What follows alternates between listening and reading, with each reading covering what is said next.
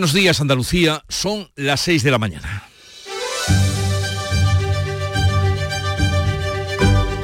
Despierta tu mente, descubre la realidad. En Canal Sur Radio, La mañana de Andalucía con Jesús Vigorra.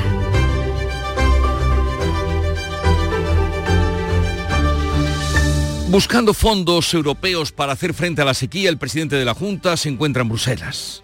En su visita a la capital, Juanma Moreno ha recordado que Andalucía es la despensa de Europa, que abastece a 500 millones de personas, por lo que ha exigido que, igual que se garantizó el acceso de Alemania al gas y a la energía, los fondos comunitarios garanticen el acceso de Andalucía al agua. Y es que los últimos datos del estado de los embalses andaluces, a pesar de alguna ligera mejoría por las recientes lluvias, se sitúan al 21% de su capacidad. La sequía pone en riesgo el consumo y asfixia a los agricultores que también sufren los elevados costes de producción. Las organizaciones agrarias andaluzas se suman a las protestas de sus colegas franceses y anuncian movilizaciones para las próximas semanas. De hecho, el sindicato minoritario SOS Rural ha convocado una tractorada la semana que viene. Entre tanto, los agricultores franceses mantienen cortadas las principales carreteras de acceso a París y a muchas ciudades de Francia. Hoy pretenden bloquear el mercado central de la capital, que es el más grande de Europa. Veremos cómo transcurre el día. Pero la noticia política explotaba anoche en el Congreso, donde Junts hizo descarrilar la ley de amnistía que había pactado con el gobierno, enviándola ahora a la Comisión de Justicia con la intención de ampliarla a todos los delitos de terrorismo para blindar a Puigdemont los independentistas volvían a arremeter contra los jueces a los que acusan de prevaricar y el gobierno se ha mostrado molesto y advierte que no aceptará más cambios. Esquerra Republicana, por su parte, que la defendió como una buena ley, muestra su preocupación porque ahora se pone en riesgo la amnistía, lo dijo el propio Junqueras. Y en este escenario, el ministro de Justicia Bolaños y el vicesecretario institucional del PP, González Pons, se van a ver hoy en Bruselas con el comisario de Justicia como mediador en el quinto intento de desbloquear el Consejo General del Poder Judicial después de cinco años con el mandato cumplido. O lo desbloquean o seguirán cumpliendo años de cumplimiento. En Canal Sur Radio, la mañana de Andalucía con Jesús Vigorra. Noticias. ¿Qué les vamos a contar a partir de este momento con Manuel Pérez Alcázar? Manolo, buenos días. Buenos días, Jesús Vigorra. Pero sepamos primero el tiempo para hoy. Vamos a despedir enero con tiempo anticiclónico y pocas nubes, salvo en la vertiente mediterránea donde puede caer, pero será alguna llovizna débil. Las temperaturas no cambian. Hoy las máximas van a estar entre los 17 grados de Jaén y los 21 de Sevilla. El viento soplará flojo moderado del este y levante fuerte en el estrecho con rachas muy fuertes Está activo incluso el aviso amarillo por oleaje en la zona. Y vamos a contarles ahora la actualidad del día, que por motivos de la sequía que continúa, el presidente de la Junta ha ido a Bruselas a pedir la activación del Fondo Europeo de Solidaridad para hacer frente a la sequía. Juanma Moreno interviene hoy ante el Comité de las Regiones. Se trata de una partida que se ha activado en situaciones de catástrofe como inundaciones o incendios. Juanma Moreno ha pedido que se ponga en marcha este fondo después de que la sequía haya costado más de un 2% en crecimiento económico del PIB andaluz. Moreno exige que los fondos comunitarios garanticen el agua a Andalucía como principal despensa de Europa, igual que ya se hizo con el acceso de Alemania al gas. En comunidades como Andalucía, que producen, 500, que producen alimento para 500 millones de personas en Europa, necesita el agua. Igual que Alemania necesitaba el gas para funcionar, nosotros necesitamos el agua para funcionar nuestra capacidad productiva agrícola. Moreno plantea también la creación de un comisario europeo del agua. En la segunda jornada de su visita institucional a Bruselas interviene hoy en el Comité de las Regiones.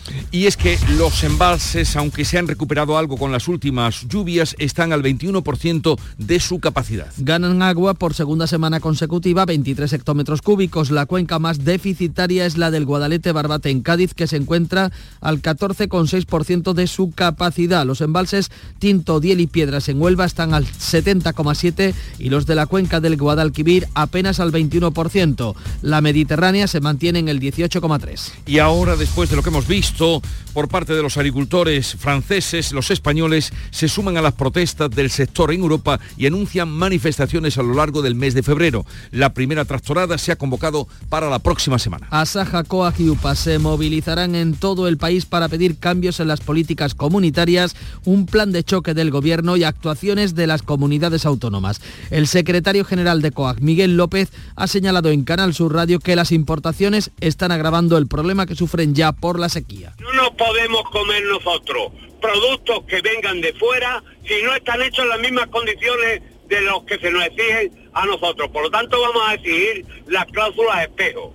La plataforma SOS Rural se adelanta y ha convocado ya una tractorada para el 6 de febrero en todas las capitales de provincia. En Francia, miles de agricultores siguen cortando autovías y amenazan con avanzar hoy para bloquear en París el mercado mayorista más grande de Europa. Rechazan las propuestas del gobierno. Macron pedirá mañana a la Comisión Europea que relaje las normas sobre barbecho, limite las importaciones de Ucrania, además de crear un fondo de compensación. La patronal española del transporte cifra las pérdidas del sector por estas protestas en Francia en 10 millones de euros al día. Y aquí en Andalucía, los ayuntamientos de Almonte y Hinojos, los que tienen más presencia en el Parque Nacional, se quedan fuera de la firma del acuerdo para el reparto de los 70 millones en ayudas a los municipios del Pacto de Doñana.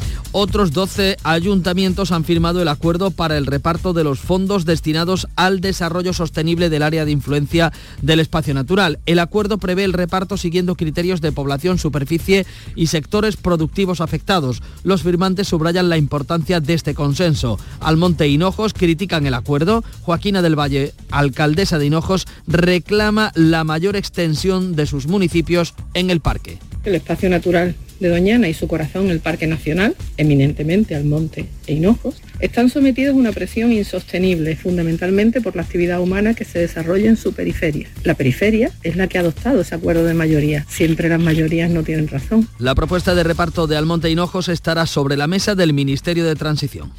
Junts vuelve a doblar el pulso al gobierno y vota contra la ley de amnistía que encalla en el Congreso y que volverá a la Comisión de Justicia. Los de Puigdemont presionan al PSOE para que acepte la ley que incluya todos los casos de terrorismo. Los de Puigdemont fuerzan la devolución de la ley a la Comisión para ganar tiempo en la negociación. La portavoz pedía una amnistía completa que incluya todos los casos de terrorismo. Miriam Nogueras ha vuelto a señalar a los jueces su intervención doblada en el Congreso es esta combatir a los jueces prevaricadores que se rebelan contra el Estado de Derecho y que sincronizan las agendas judiciales con la agenda política.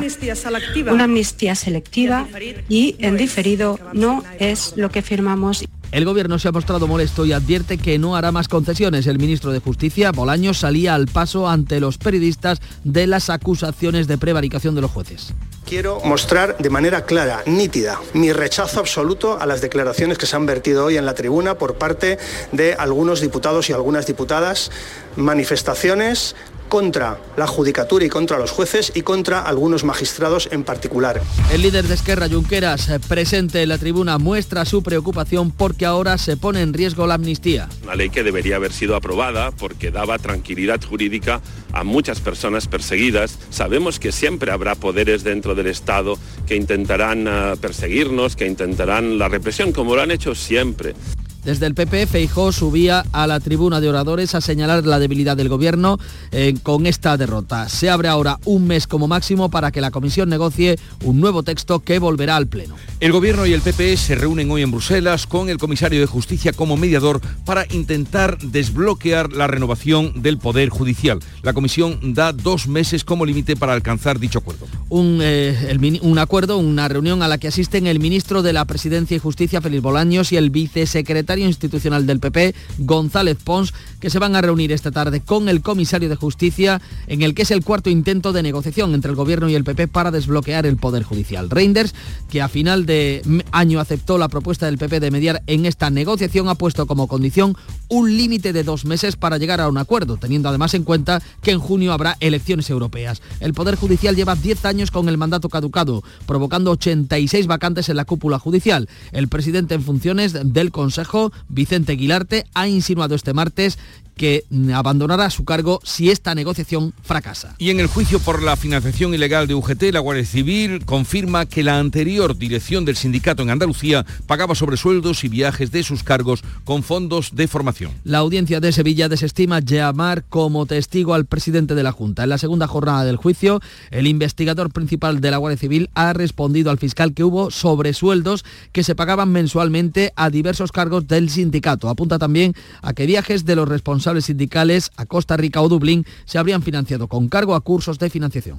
De forma Una sensación clara de que lo, ahí lo que está pasando es que de alguna manera se está creando lo que luego por la propia UGT se llamó bote, que es una cantidad de dinero que de alguna manera tenía esta entidad a su favor con determinados proveedores. Ya en deportes se apura el mercado de fichajes de invierno. El Sevilla despide a Rakitic que se marcha al fútbol árabe. Este martes también se ha confirmado la salida de Federico Gattoni que se marcha cedido al Anderlecht belga. El Betis por su parte espera renovar a Petzela y aguarda la llegada de Chimi Ávila y Luis Rioja.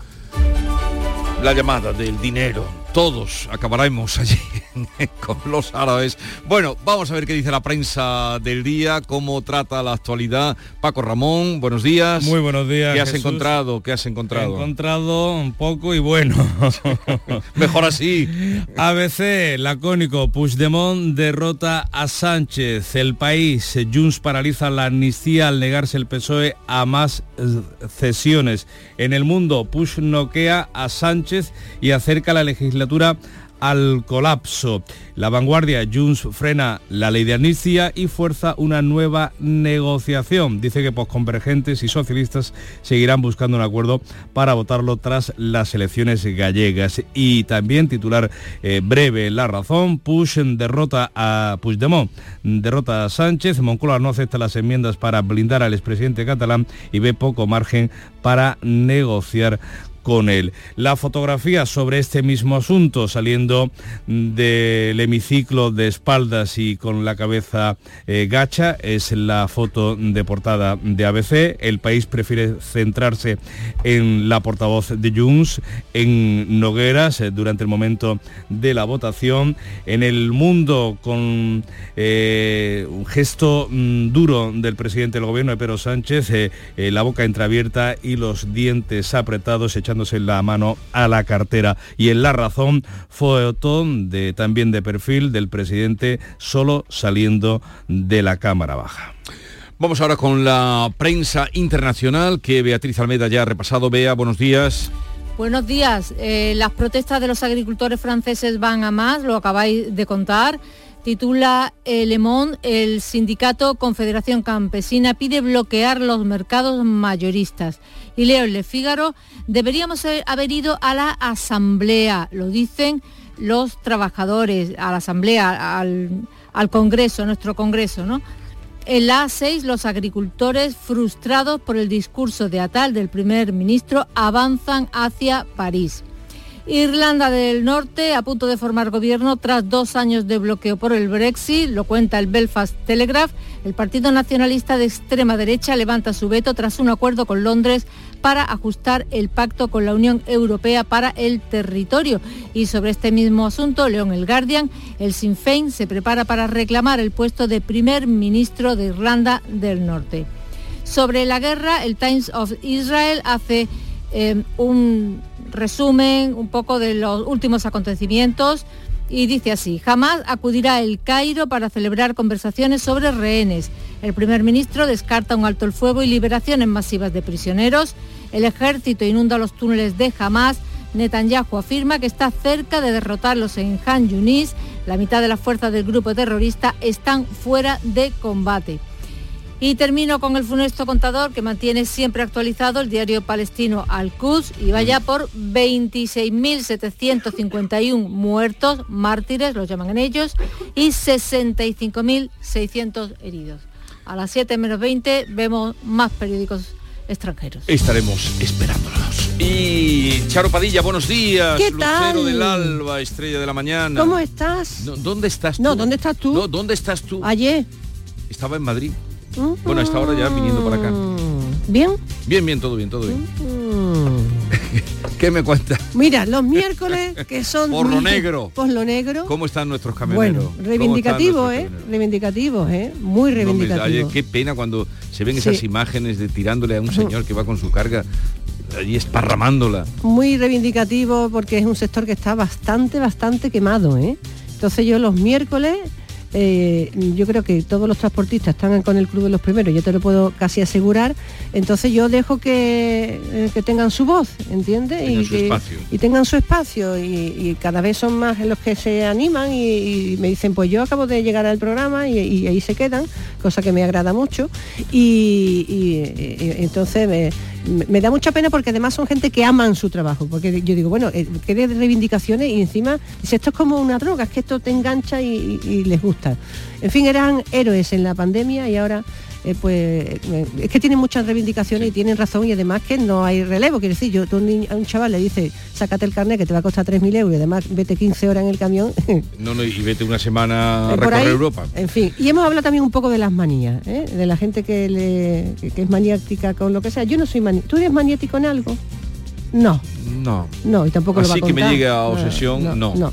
Hay gente magnética con el tema de la limpieza, sí, Beatriz es magnética, ¿eh? tampoco vamos a... ¿Ya?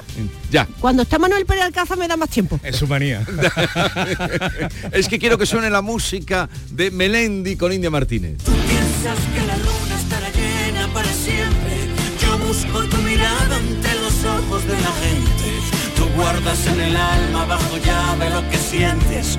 Yo rompo con palabras que desgarran como dientes. Porque no sabes cómo parar el tiempo. Yo sufro porque no sé de qué color es el viento. Con solo una sonrisa se llama esta canción. Sonrisa para sonrisas las que luego nos trae el comandante Lara. Y un romano, un romano que llega a una tienda y dice, hola, me da una caja de pañuelos. Y dice, declines y de pañuelo, pañuelorum, pañuelae. Decline. Vamos a declinar la mañana con la ayuda de Víctor Manuel de la Portilla en la realización y la producción de Esther Menacho y Carlos Menor. Continúa. Vélez Málaga y Torre del Mar abren al mundo una ventana al paraíso, un destino único y natural dentro de la Costa del Sol, una ventana a la cultura, historia, tradiciones y gastronomía, un lugar donde disfrutar de playas de ensueño y rincones mágicos. Vélez Málaga y Torre del Mar, una ventana al paraíso. Concejalía de Turismo, Ayuntamiento de Vélez Málaga. En Canal Sur Radio, la mañana de Andalucía con Jesús Vigorra. Noticias. 6 y 17 minutos de la mañana, les contamos, le ampliamos lo más destacado de este miércoles, el último día del mes de enero. ¿Qué pasa?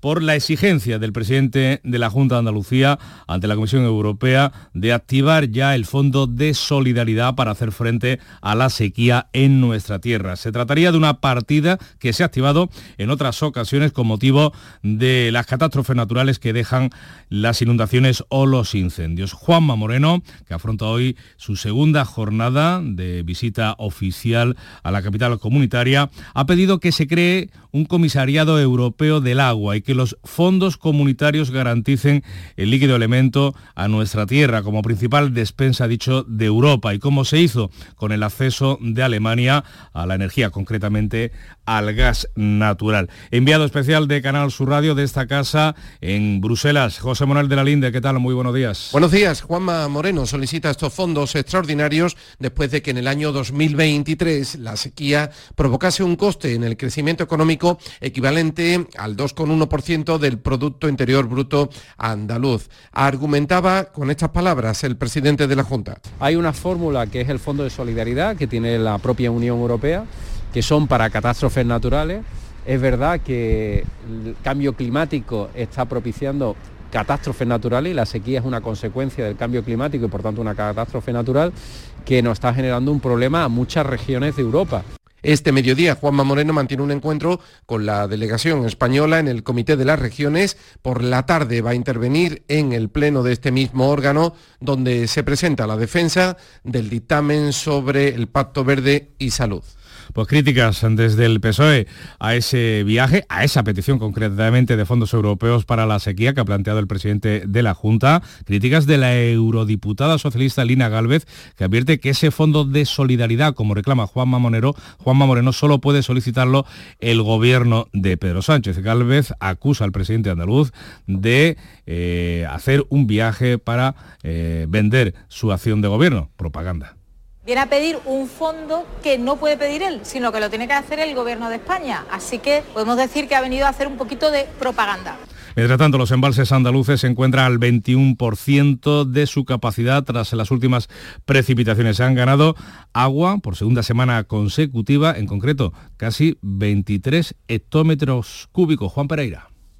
La cuenca más deficitaria es la del Guadalete Barbate en Cádiz, que se encuentra al 14,6%, mientras que los embalses del Tinto, Diel y Piedras en Huelva son los que almacenan más agua, con el 70,7%. Los de la cuenca del Guadalquivir aumentan hasta el 21,3% y los de la cuenca mediterránea andaluza se mantienen en el 18,3%, mientras la Junta sigue buscando soluciones. La consejera de Agua, Carmen Crespo, ha mantenido una reunión técnica en la que se han estudiado los mecanismos para que puedan llegar al puerto de Algeciras barcos cargados con agua si fuera necesario para afrontar la actual sequía. Tenemos que estar preparados y lo que queremos ver son las tomas posibles en este puerto. Hemos valorado en la reunión previa y una reunión técnica anterior eh, dos opciones tan claras que son los Duques de Alba y es Campamento, el muelle Campamento, y bueno, pues los vamos a estudiar para ver las posibilidades a corto y medio plazo. Crespo además ha avanzado que se está terminando el proyecto para construir la presa de Gibralmedina, próxima a Grazalema, que se va a plantear al gobierno central. Pues con la situación de la sequía, los agricultores españoles se van a sumar también a la oleada de protestas del campo europeo. Asaja, COAC y UPA han decidido convocar movilizaciones en todo el país para pedir cambios precisamente en las políticas eh, agrarias eh, comunitarias. y mm, y han pedido además eh, que el gobierno ejecute un plan de choque. Los productores independientes, coordinados en la plataforma SOS Rural, preparan ya una tractorada para la semana que viene. Jorge Dayas. Las organizaciones agrarias piden como soluciones cambios en las políticas de la Unión Europea, un plan de choque del Ejecutivo español y actuaciones de las comunidades autónomas. Además de la sequía, las importaciones están agravando el problema, según COAG. Así lo ha recalcado en declaraciones a Canal Sur Radio su secretario general, Miguel López. Estamos hablando ya de volver a renovar el tema de Mercosur, el acuerdo con Nueva Zelanda, con Chile, con Kenia, con México, con Australia. Es decir, vamos a ver que no nos podemos comer nosotros productos que vengan de fuera si no están hechos en las mismas condiciones de los que se nos exigen a nosotros. Por lo tanto, vamos a exigir las cláusulas espejo. La organización SOS Rural prepara una tractorada para el 6 de febrero en todas las capitales de provincia. Asaja, COAG y UPA decidirán en los próximos días un calendario de actuaciones. Pues actuaciones o movilizaciones que se suman a la que ya están desarrollando en las últimas semanas miles de agricultores franceses que hoy siguen bloqueando autovías, puentes y carreteras de todo el país. Beatriz Rodríguez, buenos días. Buenos días. Además, amenazan con avanzar hacia París y rodear el mayor mercado mayorista de la capital. Un grupo de 200 tractores ya lo ha intentado, pero la policía los ha parado. Si es necesario, dicen, seguirán a pie. Lo planteado este martes por el presidente Macron y por el primer ministro Gabriel Attal no ha convencido a los trabajadores que han respondido con una gran pitada. Macron propondrá mañana a la Comisión la eliminación del barbecho obligatorio y la prohibición de importar pollos y grano ucranianos. Lo prometido por Atal es agilizar el pago de las ayudas de la PAC y un fondo de compensación para viticultores. Los campesinos opinan que son meras propuestas y un cúmulo de vaguedades. Lo que han presentado no es nada concreto, no es suficiente. Esperamos más. Un fondo para viticultores es positivo, pero no sabemos ni el cómo ni el cuándo. Si tenemos que llegar a París para hacernos oír, lo haremos. La movilización continúa. Pues esas movilizaciones en Francia, con los cortes de carreteras, eh, lleva a la patronal española del transporte, a Fenas Dismer, a cifrar las pérdidas del sector en 10 millones mm, de euros diarios. Acusan a la Gendarmería francesa de pasividad y complicidad con los manifestantes. El secretario general de la Federación del Transporte, Juan José Gil, ha pedido en estos micrófonos la intervención de la Comisión Europea para garantizar la libre circulación de mercancías por todo el territorio de la Unión va a haber que tomar eh, una acción decidida por parte de la Comisión Europea y que esto lógicamente no se pueda quedar cronificado porque esto si no supone eh, destrozar lo que es la economía española, sobre todo lo que se refiere a las exportaciones. Les contamos ahora que 12 de los 14 municipios del entorno de Doñana han firmado el acuerdo para proponer cómo se debe hacer el reparto de los fondos destinados al desarrollo sostenible del área de influencia del espacio natural. Se han desmarcado de ese acuerdo dos municipios, Almonte e Hinojos, que tienen su propia iniciativa. Son además las dos localidades con mayor extensión en Doñana. El acuerdo prevé el reparto de 70 millones de euros de los fondos del Pacto por Doñana de Junta y Gobierno Central siguiendo criterios de población, superficie y sectores productivos afectados.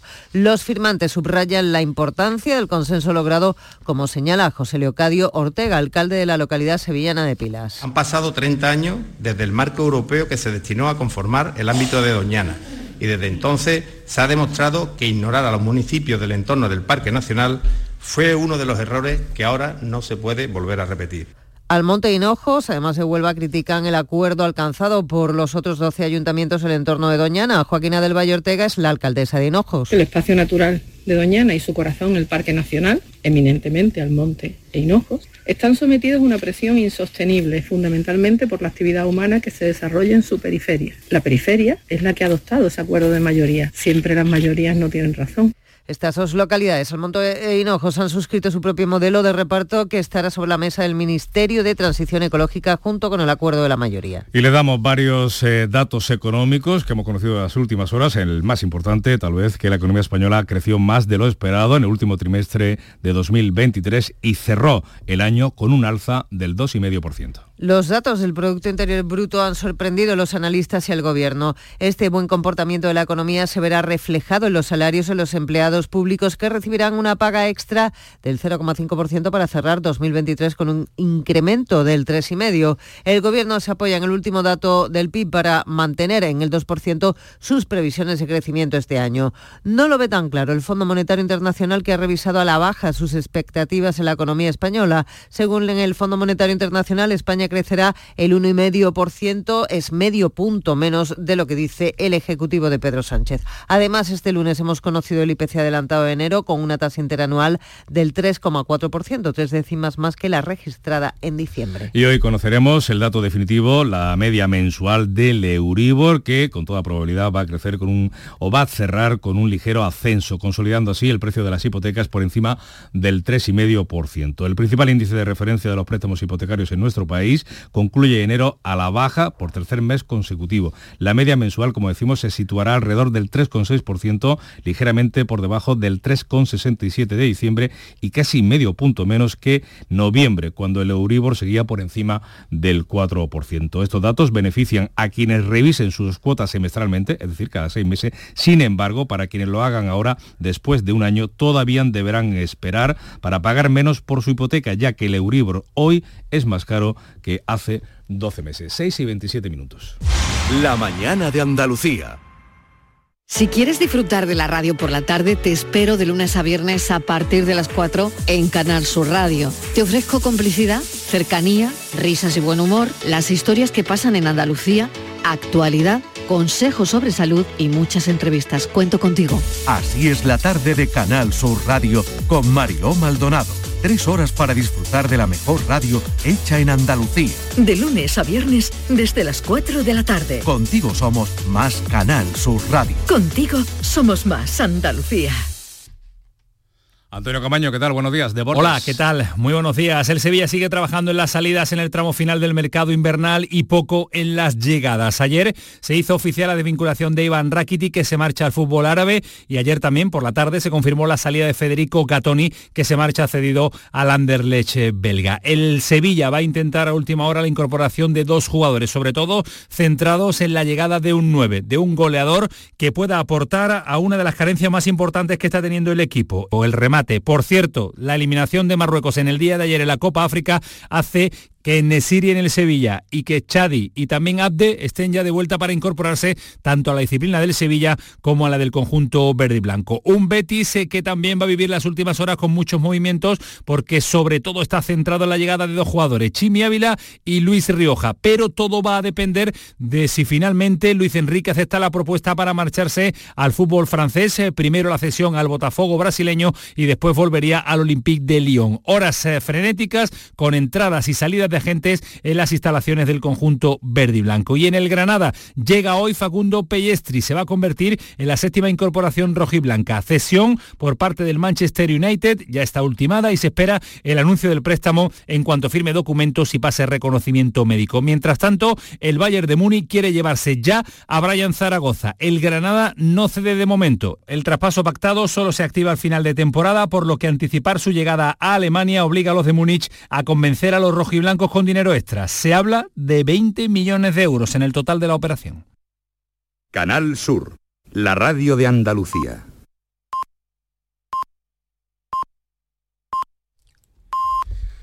Andalucía despierta, son ya las seis y media de la mañana. La mañana de Andalucía con Jesús Vigorra. Y a esa hora vamos a contarles en titulares el resumen de las noticias más destacadas que les estamos contando con Bea Rodríguez. Andalucía reclama ante la Unión Europea que active el Fondo de Solidaridad para hacer frente a la sequía. El presidente de la Junta pide a Bruselas una partida extraordinaria similar a las de las catástrofes de incendios e inundaciones. Juanma Moreno interviene esta tarde ante el Comité de las Regiones. Los agricultores españoles se van a sumar ahora a las protestas del campo europeo. Las organizaciones agrarias preparan un calendario de movilizaciones en todo el país para pedir cambios en la política agraria comunitaria y un plan de choque, mientras los franceses siguen bloqueando las carreteras y desconfían de las promesas de su gobierno. La ley de amnistía encalla en el Congreso y será devuelta a la Comisión de Justicia. El partido de Puigdemont cumple su amenaza y vota en contra para seguir negociando con el PSOE el amparo de más delitos. El gobierno molesto les advierte que no hará más concesiones mientras los independentistas acusan a los jueces de prevaricación. Caso UGT Andalucía, la Guardia Civil declara que el sindicato pagaba sobresueldos con las ayudas de la Junta. La UCO confirma que UGT también pagó viajes con cargo a las subvenciones de la formación durante los anteriores gobiernos socialistas y el juez rechaza llamar como testigo al actual presidente andaluz. El Euribor cierra el mes con un ligero descenso y consolida el precio de las hipotecas por encima del 3,5%. La economía española creció el año pasado un 2,5%, más de lo esperado. El buen comportamiento del Producto Interior Bruto se trasladará a los salarios de los empleados públicos con una subida extra del 0,5%. Y vamos con el tiempo, previsión para el día de hoy. Enero se despide con tiempo anticiclónico y pocas nubes salvo en la vertiente mediterránea donde puede caer alguna llovizna. Temperaturas sin cambios, hoy con máximas comprendidas entre los 17 grados de Jaén y los 21 de Sevilla. Vientos flojos o moderados del este y levante fuerte en el estrecho con rachas muy fuertes. Está activo el aviso amarillo por oleaje en la zona. Y en este último día de enero, ya se nos va el mes, se pongan como se pongan, es 31 de enero, la Iglesia Católica celebra al santo patrono de la juventud, San Juan Bosco, santo cuya vida fue la realización de, eh, según sus propias palabras, uno solo es mi deseo, que sean felices en el tiempo y en la eternidad. Muy seguir A Don Bosco, que era siempre muy cantado en las concentraciones juveniles. Orden religiosa dedicada a la educación como pocas, ¿no? Eh, Sí, sí, sí, es de la familia salesiana y su dedicación a la formación de niños y jóvenes fue declarado padre y maestro de la juventud por el Papa Juan Pablo II en mayo de 1989.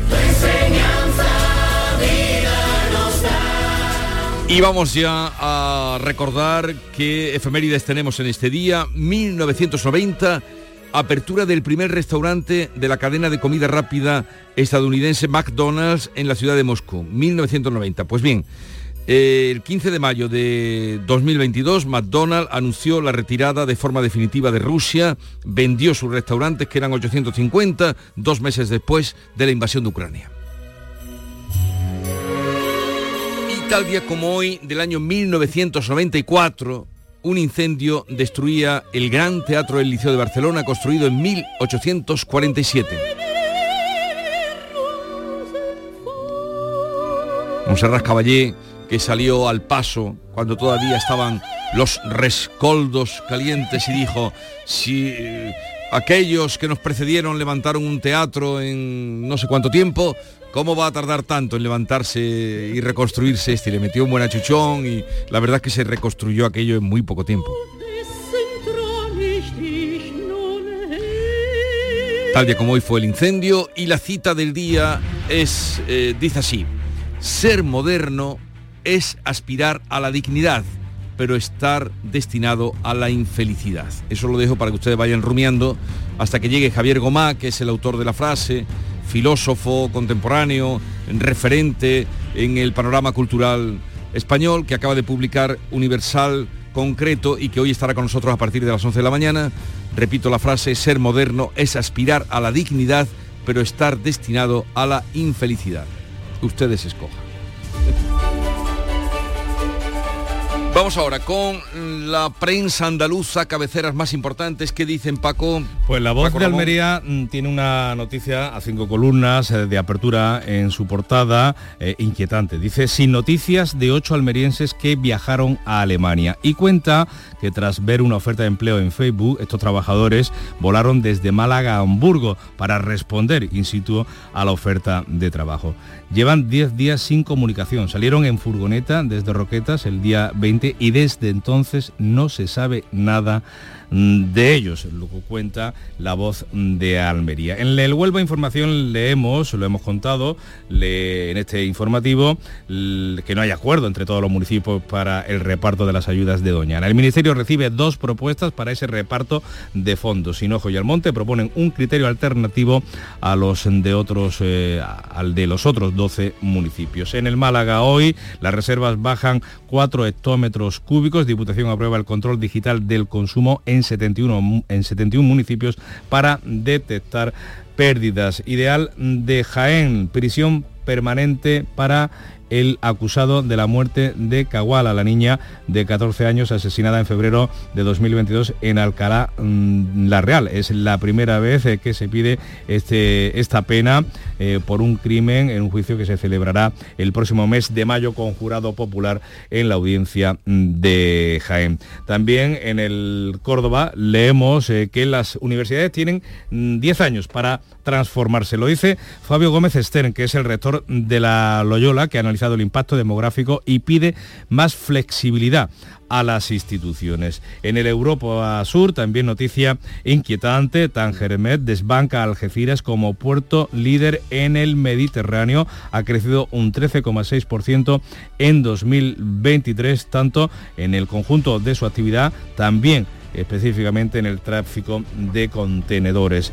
En el diario de Sevilla vemos una eh, fotografía eh, mm, impactante, llamativa, eh, ese susto que ayer sufrió la estación de San Bernardo, estación de tren y de metro. Un incendio en una escalera mecánica obligó a cortar el metro durante cinco horas en la capital hispalense. Pero me quedo con la fotografía hoy del ideal de Granada. El hombre misterioso llega a la basílica, a la basílica de San Juan de Dios para una exposición. La reproducción del cuerpo que yació bajo la sábana santa llega al templo de San Juan de Dios, donde estará expuesto en un montaje solemne durante los próximos 40 días dentro de la gira de esa exposición de Mystery Man. La foto que es cenital, que se ve, está tomada desde arriba con eh, 12 eh, religiosos y, cuatro ayudantes a transportar eh, una sábana o un- un- una especie como de, de manta donde yace eh, el Cristo o la- en este caso la persona que supuestamente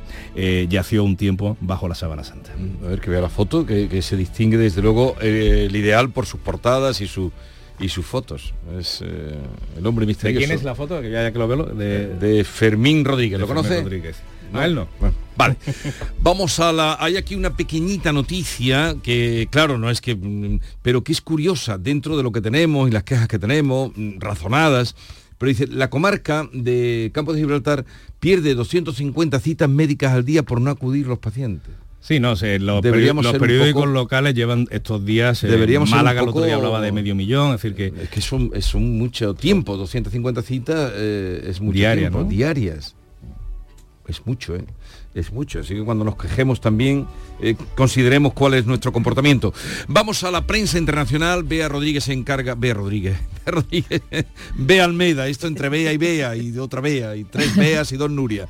Las eh, medidas anunciadas por el gobierno Bea Almeida, del gobierno francés, no convencen a los agricultores que siguen en su cabreo. Eso es. Le Parisien aumenta el descontento. La policía, hasta ahora flexible, tiene instrucciones formales de contener a los tractores y sobre este asunto dice Liberación.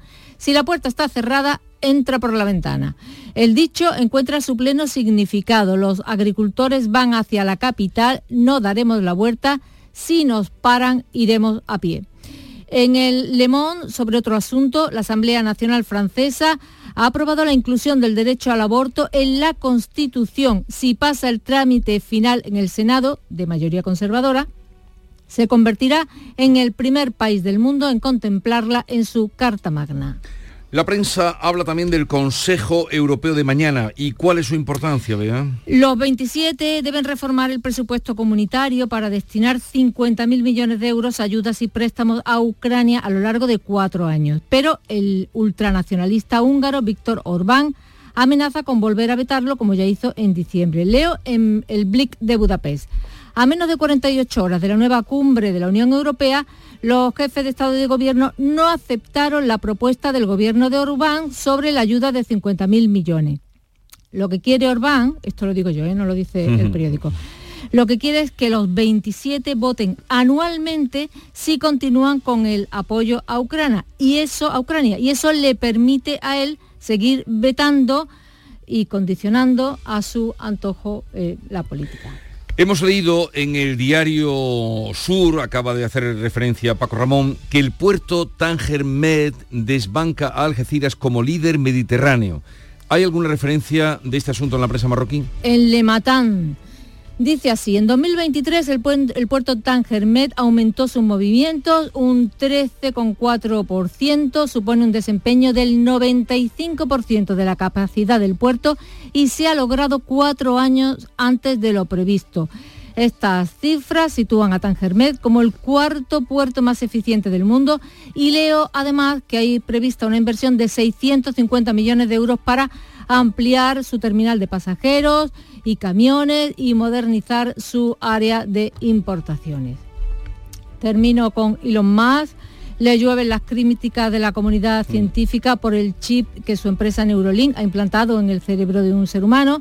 Se llama el chip telepatía y permite conectar el pensamiento a un ordenador y tratar dolencias neurológicas complejas. Leo en el Frankfurter Allgemeine Zeitung la telepatía es una pseudociencia, pero a Elon Musk esto no le importa. Con el primer experimento de su empresa Neurolink, con un ser humano, el multimillonario estableció los estándares científicos y éticos más bajos posibles. Veremos en qué quedáis. En fin, ahí lo dejamos para que ustedes saquen sus conclusiones. 6.42 minutos de la mañana, sigue la información en Canal Sur Radio. En Logística Castillo disponemos de terreno para estocaje de contenedores y maquinaria portacontenedores para la manipulación y reparación de los mismos. Instalaciones con almacenaje en ambiente, refrigerado y congelado. Todos los servicios de transporte multimodal y gestión logística integral al cliente adaptado a sus necesidades. Logística Castillo, tu gestor estratégico en Sevilla para todo el sur peninsular. Rebajas en Rapimueble, simplemente más bajas. Dormitorio 139 euros. Apilable de salón, ahora 159 euros. Más ahorro, más ofertas, más barato. Solo en Rapimueble, líder en rebajas y paga en 12 meses sin intereses. Más de 230 tiendas en toda España y en rapimueble.com. En Canal Sur Radio, la mañana de Andalucía con Jesús Vigorra. A las 6 y 43 minutos les contamos que la Guardia Civil ha confirmado que la anterior dirección de UGT en Andalucía pagaba sobresueldos y viajes de sus cargos con fondos a las ayudas para la formación. En el juicio por la financiación ilegal del sindicato que se está desarrollando en la audiencia de Sevilla, el juez ha rechazado llamar como testigo al presidente de la Junta, a Juanma Moreno, como pedían los antiguos líderes UGTistas que como decimos, están siendo juzgados en la audiencia de Sevilla. Efectivamente, aquí se desestima llamar como testigo al presidente de la Junta y que se anule la reclamación civil por los casi 41 millones de euros de la formación que se desviaron a financiar al sindicato. En la segunda jornada del juicio, el investigador principal de la Guardia Civil ha respondido al fiscal que hubo sobresueldos que se pagaban mensualmente a diversos cargos del sindicato. Apunto también a que viajes de los responsables sindicales a Costa Rica o a Dublín se habrían financiado con cargo a cursos de formación una sensación clara de que ahí lo que está pasando es que de alguna manera se está creando lo que luego por la propia UGT se llamó bote, que es una cantidad de dinero que de alguna manera tenía esta entidad a su favor con determinados proveedores. La Guardia Civil confirma que UGT utilizaba otros artificios para justificar facturas ante la Junta, como simular aulas propiedad del sindicato que cedía y realquilaba a través de una fundación perteneciente a este mismo sindicato. Este miércoles serán las defensas quienes pregunten al investigador de la Guardia Civil. Les hablamos ahora de la ley de amnistía. Junts ha vuelto a doblar el pulso al gobierno y ha votado en contra de la ley después de que el PSOE no haya aceptado incluir todos los casos de terrorismo que pedían los independentistas. Los de Bush de Moon devuelven, por tanto, el texto a la Comisión de Justicia y ganan tiempo para negociar más cesiones. Carmen del Arco, adelante. La amenaza llegaba a los pocos minutos de comenzar el pleno del Congreso. Miriam Nogueras advertía, una amnistía selectiva y en diferido no era lo pactado. Una amnistia selectiva i en diferit no és el que vam signar i vam acordar. Y dicho y hecho, se rechazaban sus enmiendas sobre la ampliación del paraguas de la amnistía para todos los casos de terrorismo y devolvían la ley a la Comisión de Justicia. Consiguen un paréntesis de tiempo para seguir negociando, pero ganan enfados los de Esquerra, Oriol Junqueras. Es una ley que debería haber sido aprobada porque daba tranquilidad jurídica a muchas personas perseguidas y aquellos que somos independentistas desde siempre sabemos que siempre habrá poderes dentro del Estado que intentarán uh, perseguirnos, que intentarán la represión, como lo han hecho siempre. Y subida de tono en el gobierno. Con Esquerra dice el ministro de Justicia que Junts se ha saltado un pacto. Félix Bolaños. Es absolutamente incomprensible que Junts haya votado en contra de una ley que ha pactado, de la que ha votado cuatro veces a favor en la tramitación parlamentaria y que haya votado no de la mano del Partido Popular y de Vox. Por tanto, pido a Junts que reconsidere su posición. El Partido Popular tiene claro lo que esto representa para el Ejecutivo. Alberto Núñez Feijó se subía a la tribuna en el Pleno para demostrar la importancia que su partido da a esta ley. La humillación es constante. Cada día, cada socio, cada votación es un calvario todo en medio de las críticas independentistas a los jueces, en concreto a los dos que reactivan causas del proceso. Les llaman prevaricadores y aprendices de políticos desde los tribunales. La mañana de Andalucía.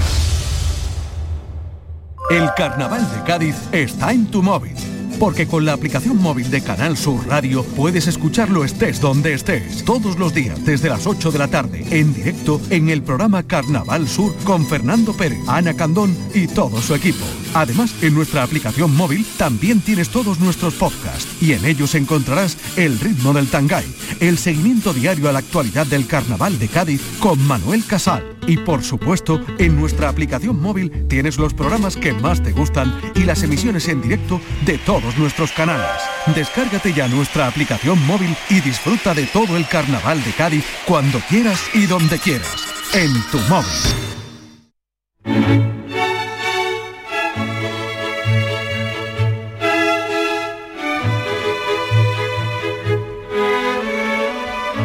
Pues a esta hora de la mañana vamos a ver qué ha dado de sí la quinta sesión ya de los cuartos de final del concurso de agrupaciones en el Teatro Falla, Carnaval de Cádiz. Eh, Fernando Pérez, muy buenos días. Muy buenos días, a las 12 y cuarto de la noche terminaba la quinta jornada de coplas en cuartos en, el Gran Teatro Falla. Tuvimos una sesión muy vamos a decir muy buena, de mucha calidad. ¿eh? Eh, empezamos con el coro de Pedrosa y David Fernández, tuvimos buenas comparsas y, buenos momentos que repartimos durante las horas de emisión en Radio Andalucía Información para toda Andalucía. Ya saben que hoy volveremos a las 8 y que vamos a tener eh, pues eh, al coro de los niños que también está este año en cuarto Vamos a tener también a la comparsa del Chapa, a buenas chirigotas, en fin, todo lo contaremos a partir de las 8. Ahora nos vamos a quedar con uno de, de las funciones, o sea, mejor dicho, de la función eh, de las mejores agrupaciones, la Chigota del Molina, que fueron el año pasado primer premio, que cantaban así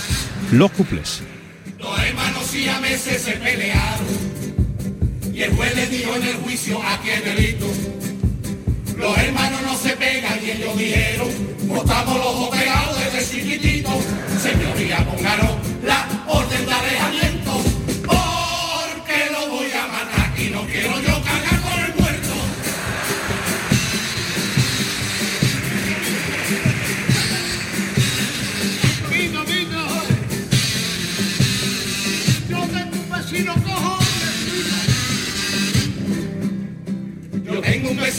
del pie izquierdo que pega unos tambaleos considerables.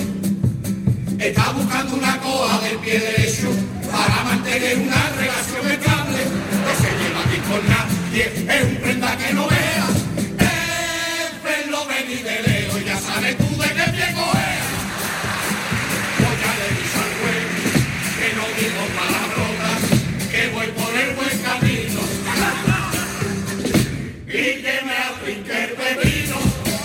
Pues el buen camino que nos lleva a las 7 menos 10 y la información local en Canal Sur Radio y Radio Andalucía Información. La mañana de Andalucía de Canal Sur Radio, las noticias de Sevilla con Antonio Catoni. Buenos días. Primer accidente laboral mortal en Sevilla en 2024. La víctima es un joven trabajador de 24 años, vecino de la Rinconada, que ha muerto en el parque logístico de Carmona tras ser aplastado por una máquina. Hoy se aprueba en el Pleno Municipal de Sevilla la nueva tarifa del agua de Masesa, que se va a encarecer entre el 15 y el 18% en dos años. También pasará por el Pleno la nueva pasarela de Altadis, que tendrá que recibir el visto bueno de patrimonio de nuevo. Y firmado el acuerdo que reparte 70 millones entre 12 pueblos del entorno de Doñana, cinco de ellos sevillanos. El reparto sigue criterios de población, superficie y sectores productivos afectados. Van esas eh, cantidades desde los 6 millones que se va a llevar en Alcázar o La Puebla a los 4 millones de Isla Mayor, Villamanrique o Pilas. El tiempo, lo más destacado es que vamos a cerrar enero por encima de los 20 grados de máxima. De hecho, van a ser eh, la eh, temperatura que se va a alcanzar en Lebrija. Incluso más 21 en Morón, Écija y Sevilla, donde ahora tenemos 9 grados. Enseguida desarrollamos estos y otros asuntos. Realiza Pedro Luis Moreno. ¿Tienes problemas con tu dirección asistida, caja de cambios, grupo diferencial, transfer, turbo o filtro de partículas? Autorreparaciones Sánchez, tu taller de confianza en la Puebla del Río. www.autorreparacionessánchez.es. Líderes en el sector, Autorreparaciones Sánchez. En Canal Sur Radio, las noticias de Sevilla.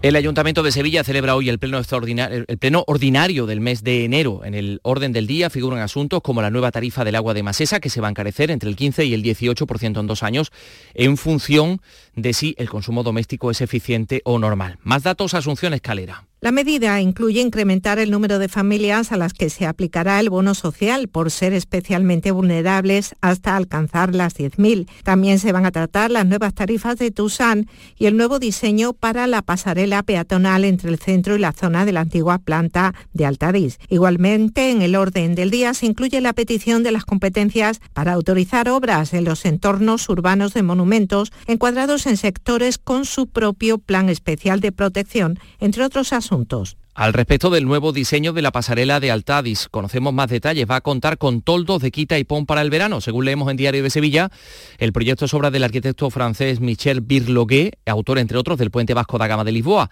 Incluye un mirador y un paseo fluvial que pasará por debajo del puente, de tal manera que el aspecto de la orilla de los remedios pues, tendrá un aspecto similar al del paseo del Támesis en Londres, a la altura de la Tate Modern. Más cosas. Cinco pueblos sevillanos del entorno de Doñana han firmado con otros siete de Huelva y Cádiz el acuerdo alcanzado entre el Gobierno y la Junta para impulsar la sostenibilidad y la protección ambiental en la comarca. El documento se firmaba en el Ayuntamiento de la Puebla del Río. Lola Prosper, la alcaldesa de la Puebla. Y el acuerdo que hoy firmamos es una demostración de que es nuestra firme intención poner el cuidado de Doñana como prioridad, pero hacerlo de una forma responsable y equilibrada, en la que también cuidemos la realidad socioeconómica de nuestros pueblos. El acuerdo que prevé el reparto de 70 millones de euros, siguiendo criterios de población, superficie y sectores productivos afectados, van desde los 5,9 millones de Alcázar o La Puebla a los 4,1 de Isla Mayor, Villamanrique o Pilas. El alcalde de Pilas, José Lecadio Ortega, valora el consenso entre todos los municipios para no quedar al margen de los proyectos de desarrollo económico. Han pasado 30 años desde el marco europeo que se destinó a conformar el ámbito de Doñana y desde entonces se ha demostrado que ignorar a los municipios del entorno del Parque Nacional fue uno de los errores que ahora no se puede volver a repetir. Más cosas, les contamos igualmente que el Comité de Empresa del Hospital de San Juan de Dios de Bormujos ha pedido a los alcaldes del Aljarafe que aprueben mociones municipales para pedir a la Junta que incremente el presupuesto en el centro sanitario. El objetivo es llevar ese asunto a la Diputación y también al Parlamento. Dice el presidente del comité, Javier Fernández, eh, que un informe técnico de la Junta pues, eh, dice que el presupuesto del hospital debería aumentar eh, este año y no lo ha hecho así menos haría falta. Para este año 2024 un aumento del presupuesto de un 23% superior a lo que se le ha dado finalmente por otra parte, los sindicatos lamentan el primer accidente laboral mortal ocurrido en la provincia en este año 2024. La víctima, un joven trabajador de 24 años, vecino de la Rinconada, que moría tras un eh, suceso en el parque logístico de Carmona tras ser aplastado por una máquina de estiraje. Fue reanimado y trasladado con vida al Hospital Virgen del Rocío, pero no pudo con la gravedad de sus heridas. Ahora se investigan las causas del accidente. Desde Comisiones Obreras, Carmen Tirado lamenta lo ocurrido. Queremos hacer especial hincapié en la importancia de la formación y del cumplimiento de la normativa preventiva en el uso de la maquinaria y en todo lo relacionado con los elementos de seguridad. 6 y 55. Empieza el nuevo año a tope de energía en Basic Fit. En casa o en el gym a la vuelta de la esquina. Apúntate ahora, disfruta de seis semanas extra y llévate una mochila. Siéntete bien y haz del fitness tu básico. Mañana es el último día. Ver condiciones en basic-fit.es. Basic Fit. Las noticias de Sevilla. Canal Sur Radio. Con una vigilia en la calle Don Remondo concluían anoche los actos de homenaje a Alberto Jiménez Becerril y Ascensión García Ortiz en el vigésimo sexto aniversario de su asesinato a manos de ETA. En ese mismo lugar, en el punto donde se produjo el atentado, se colocaba una corona de laurel en su memoria tras la misa funeral oficiada en la catedral. Allí, el alcalde de Sevilla, José Luis Sanz, quiso reivindicar el recuerdo de las víctimas. Desde aquí, desde esta esquina de la calle Don Remondo y después de 26 años queremos decirle a toda España que no nos vamos a olvidar de Alberto Jiménez Becerril y de Ascensión García Ortiz, que no nos vamos a olvidar de todas las víctimas de la banda terrorista ETA. En otro punto de Sevilla, en la esquina trianera entre San Jacinto y Pajés del Corro, la pasada tarde una decena de personas se concentraban ante el FICUS, el famoso FICUS de San Jacinto, para eh, pedir al ayuntamiento que actúe para salvarlo. Como dice el portavoz Javier Ross, eh, dicen que el árbol se está muriendo y piden que el ayuntamiento actúe pues que se cuide, porque va usted, por ejemplo, al museo, a la plaza del museo, y el fico del museo verdaderamente lo están cuidando y muy bien además. Y el agravio comparativo es horroroso. Parques y Jardines dice que de forma inminente comenzará el desbloqueo de las raíces del ficus.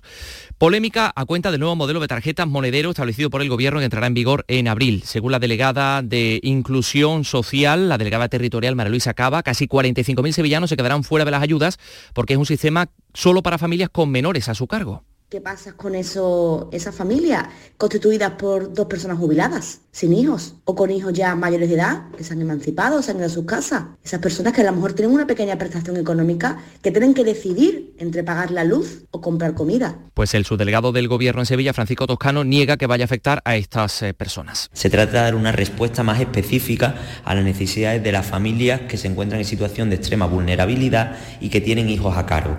Pero insisto, en ningún caso supone la exclusión de ninguno de los beneficiarios que anteriormente disfrutaban de, los sistemas ya existentes. La Consejería de Fomento ha entregado en Morón de la Frontera las llaves de 10 nuevas viviendas unifamiliares de 80 metros con patio y jardín trasero. Están en régimen de alquiler a precio asequible. Primera promoción pública de los últimos 12 años en Morón, como señalaba la consejera Rocío Díaz. Lo que intentamos hacer es allanar el camino para que promotores pues, puedan hacer viviendas y puedan invertir en viviendas en viviendas pública.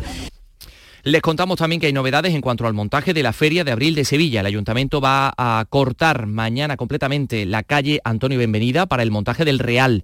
Hasta la feria solo va a quedar abierto el paso por la calle Costillares. Para el desmontaje de la portada, el consistorio va a adelantar los plazos para abrir esa misma calle Antonio Benvenida a finales de mayo, como ha señalado el delegado de Fiestas Mayores, Manuel Alés. Supondría pues recortar plazos en más de un mes con respecto a años anteriores. Para los próximos años intentaremos acortar aún más los plazos de montaje y desmontaje para facilitar el tránsito de vehículos, sobre todo desde el barrio de los Remedios hacia la zona sur y al revés. Trece establecimientos de Sevilla provincia ofrecen este fin de semana sus recetas de cuchareo y arroz en el Paseo Colón. Entrada cuesta 4 euros, da derecho a una bebida y las tapas se sitúan entre los 3 y los 4 euros y ofrecen guisos tradicionales como garbanzos con tagarninas, oreja ibérica con toques asiáticos o menudo con garbanzos.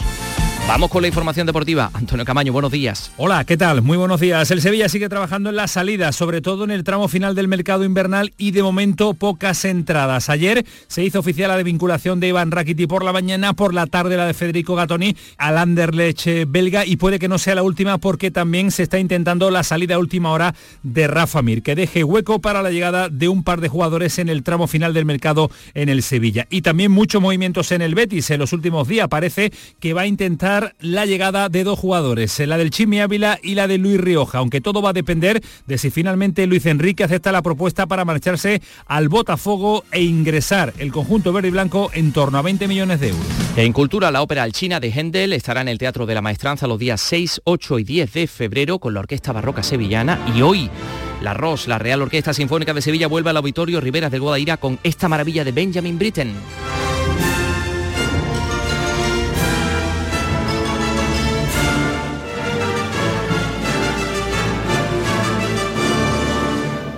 La guía de orquesta para jóvenes. Tenemos 8 grados en Sevilla Capital.